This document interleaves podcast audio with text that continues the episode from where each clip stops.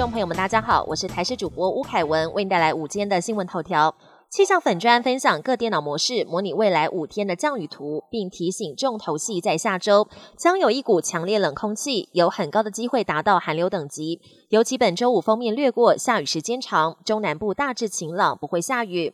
南部水情吃紧，受到寒流的影响，春节期间天气虽然冷飕飕，但气象局统计，今年一月平均气温还比平均气候值高了零点二度。其中玉山入冬至今未下雪，不仅创下最晚下雪纪录，一月平均气温三度，也创下了玉山测站自一九四三年设站以来最暖一月纪录。感染新冠病毒会增加罹患自体免疫疾病的风险。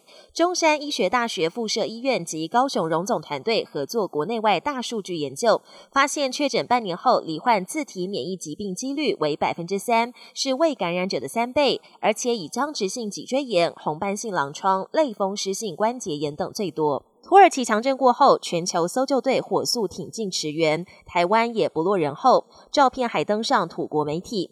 土耳其《每日晨报》六号在相关报道中刊登我国搜救队员在机场手持国旗准备出发的照片，另外一张则是队员列队整装待发。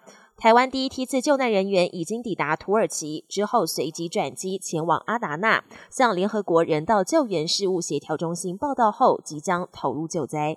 国际焦点。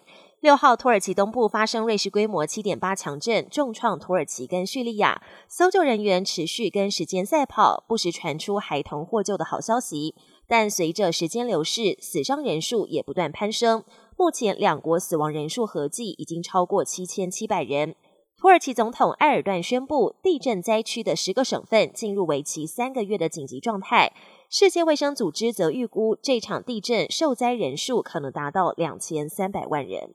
疑似中国间谍气球遭美军击落当天，中国拒绝两国防长安全通话。在美中关系紧张之际，美军公布了一系列打捞气球的照片，可以看见把美军在海面上将气球残骸拉到船上。